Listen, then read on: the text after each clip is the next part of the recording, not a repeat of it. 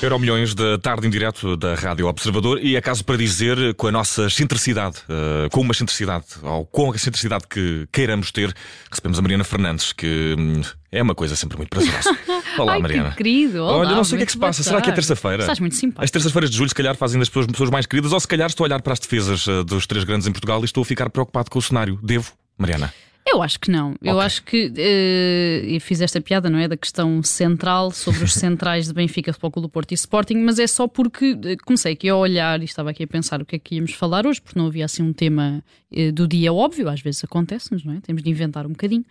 E, não, e mas... é que está a magia, em parte. Exatamente. Faz parte do, do Euromilhões. E estava aqui a pensar que as três equipas, os três grandes portugueses, ou estão a resolver, ou têm para resolver, ou já resolveram aqui a questão dos centrais do centro da defesa.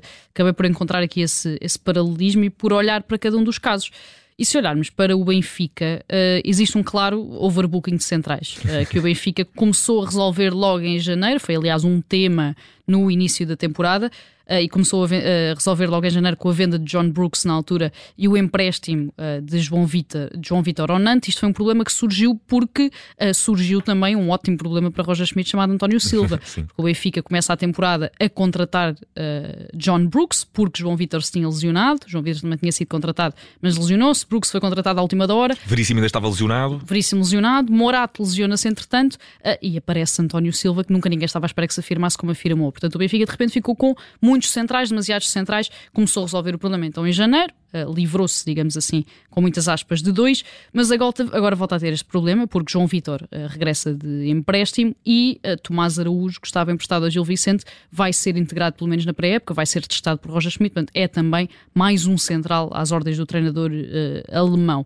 Ora, olhando aqui para este uh, esquema, Otamendi e António Silva continuam a ser os titulares, ainda chegou aqui a haver a dúvida se Otamendi ficava ou não, mas com a renovação do argentino é obviamente a dupla titular. Morato uh, deve ficar, mas tem mercado em Inglaterra e uh, a Inglaterra diz que o Fulham já fez uma proposta de 10 milhões de euros pelo central brasileiro que o Benfica terá recusado, portanto é um jogador que tem mercado nesta altura e sobra Lucas Veríssimo então, que os encarnados querem vender, mas que dificilmente conseguiram colocar a título definitivo, pelo menos pelos valores pretendidos para tentar amortizar o investimento que foi feito na altura da contratação ao Santos, que creio que foram 6 milhões e meio de euros, portanto Benfica quer a partida a amortizar isso será muito complicado, tendo em conta o último ano de Lucas Veríssimo, que foi praticamente sem competição. Para o Futebol Clube Porto, este é um dos casos em que o assunto até está bastante resolvido, uhum. porque uh, tanto Pep como Marcano renovaram, são os titulares, uh, os, dois titulares uh, centrais do, do Futebol Clube Porto. Existe esta ideia, parece-me latente, óbvia, de que Fábio Cardoso é o substituto natural, natural sempre que Pep ou Marcano não estiverem uhum. disponíveis. David Carmo está completamente excluído ou terá a oportunidade desta época? Eu acho que essa ainda é a grande incógnita aqui dos centrais do Futebol Clube Porto. Temos também a questão do Diogo Leite, que estava emprestado, existia a ideia de podia ou não regressar do União de Berlim. A verdade é que ficou a título definitivo dos alemães, portanto já não é jogador do Futebol do Porto. E existe essa incógnita David Carmo, que não será vendido, não será emprestado, vai continuar a fazer parte do plantel, mas que ainda é impossível saber que papel poderá ter para, para Sérgio Conceição na próxima temporada, se ultrapassa Fábio Cardoso, se começa a lutar pela titularidade, se continua completamente excluído das opções como esteve este ano. Acho que é uma das grandes surpresas ainda, uh, ou uma das grandes confirmações que ainda vamos perceber quando a temporada uh, começar. Por fim, no Sporting, acho que o problema é um bocadinho maior, porque o Ruben Amorim joga com três, não joga com uhum, dois, uhum. portanto uh, precisa de mais, digamos assim. E o dossiê Coates continua periclitante ou já está resolvido? Eu acho que a questão do dossiê Coates depende do dossiê San Just, ou seja, uh, Jeremiah San Just voltou lesionado das férias, portanto antecipando desde já que esta será mais uma temporada um bocadinho condicionada por problemas físicos, tal como já foi também a anterior e a de estreia uh, no Sporting, e partindo do princípio que Santos Justo não será a 100%, acho que o Sporting fica, obviamente, estaria sempre, mas fica, obviamente, ainda mais uh, renitente na hora de, de vender Coates. Coates tem mercado principalmente na Arábia Saudita, tem os milhões da Arábia Saudita a chamar também por ele. Acho que uh, nem o Sporting e creio que também Coates não quer ir uh, já, é o capitão da equipa, quer pelo menos mais um ano com o Sporting. Luís Neto, entretanto, renovou, portanto também é opção. Diomandé será ainda mais aposta depois da segunda metade de temporada muito positiva que já fez. E Gonçalo Inácio, tal como também Morato, uh, ainda é um ponto de interrogação. Fala-se hoje também no interesse do Newcastle, portanto é possível que chegue uma uhum. proposta do Newcastle ao Sporting por Gonçalo Inácio. Que é dinheiro da Arábia Saudita também, de é, outra forma. Exatamente, ainda que de outra forma. É sempre também sinónimo de um possível encaixe financeiro significativo uh, que deixaria um buraco no centro da defesa. Portanto, acho que tanto o Benfica como Porto como Sporting têm ainda aqui algumas questões para resolver nesta questão central, que é os muito bem, muitos parabéns. Eh, bonito trocadilho. Estou com alguma inveja, não vou mentir. uh, Mariana, temos futuro e o futuro passa e tem passado para muita gente uh, pela Arábia Saudita, que parece ser o futuro de Jota, o herói de, de, de Gaza. Já é, já é oficial. Já é oficial, já é oficial sim. Jesus. Jota no Al Ittihad, onde que é, será treinado, portanto, por Nuno Espírito Santo, é o atual campeão da Arábia Saudita, vai jogar com Golo Kanté, com Benzema, que também assinaram pelo Al Ittihad este verão. Esta é uma das notícias da semana e se há uns tempos dizíamos que a ida de Ruben Neves para o Al Hilal era a mudança do paradigma da Arábia Saudita, então o que dizer da ida de Jota uh, para o Al Ittihad? Tem 24 anos, fez a formação toda no Benfica, estreou-se na equipa principal dos Encarnados em 2018, mas nunca impressionou e nunca impressionou sequer Bruno Lage, que era conhecido pela aposta nos jovens e que conquistou o campeonato quase com base nos jovens, uma equipa com Florentino, com Jetson, com João Félix, mas onde Jota nunca conseguiu uh, vingar. Eu acho que Jota nem sequer é um, uma espécie de Henrique Araújo, digamos assim, que é emprestado ou que sai ou que não chega a ser aposta constante. Jota teve as suas oportunidades com Jesus, com Bruno Lage e nunca conseguiu propriamente agarrá-las uh, no Benfica. Foi emprestado ao Valladolid em 2020, 2021, ao Celtic na época seguinte e então ficou a título definitivo, conseguiu então vingar uh, no Celtic, fez tornou-se um autêntico ídolo uh, na Escócia, era titular indiscutível, marcou 15 golos ao longo de 43 jogos na época passada, esteve na Liga dos Campeões, conquistou dois campeonatos, uma taça, uma supertaça e uh, beneficiava de uma popularidade junto dos adeptos do Celtic, que eu acho que só fazia lembrar os tempos de cadete, ainda nos anos 90, que também se tornou um autêntico ídolo português uh, no Celtic.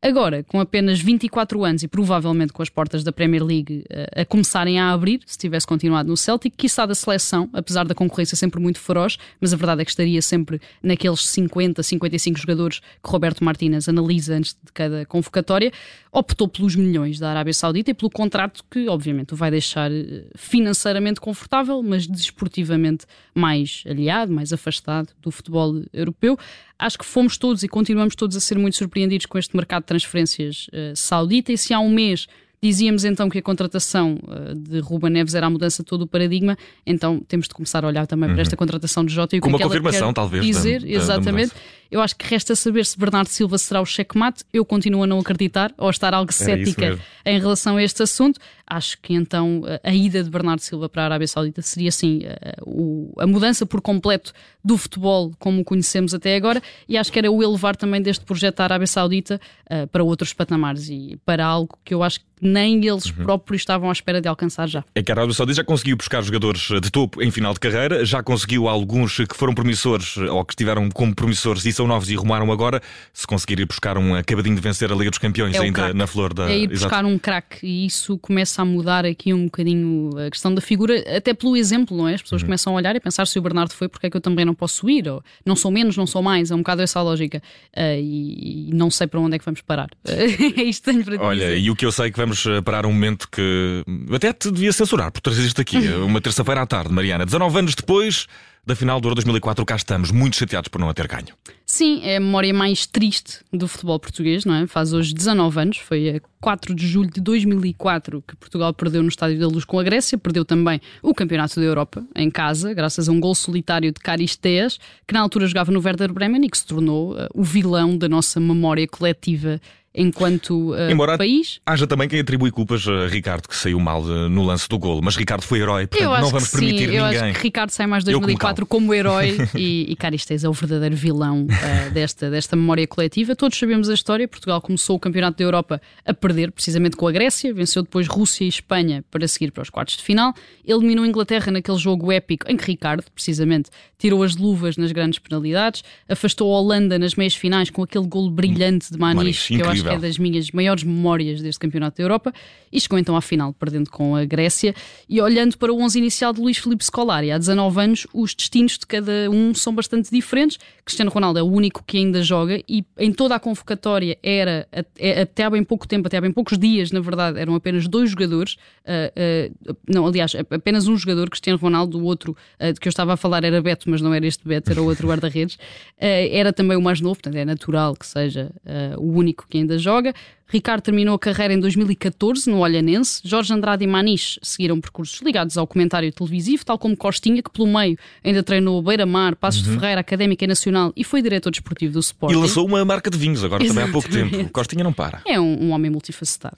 Nuno Valente ainda fez parte da equipa técnica de Paulo Sérgio no Sporting, orientou também o Trofense. Miguel, como sabemos, eh, envolveu-se em polémica atrás de polémica no Valência. Deco é agora diretor para o futebol do Barcelona, depois de ter começado uma carreira como agente de jogadores. Luís Figo e Pauleta dedicaram-se a projetos mais uh, sociais, digamos assim, sendo que o primeiro foi candidato à presidência da FIFA e o segundo está atualmente na direção da Federação Portuguesa de Futebol. E no banco, como sabemos, estava Rui Costa, atual presidente do Benfica. E que nos valeu de muito, com um grande gol também, também um grande gol, é à, Inglaterra. O que não faltaram foram grandes golos, só faltou mesmo a taça. Bolas! Mariana Fernandes, mais Euro Milhões, muito obrigado. Até amanhã. Até amanhã.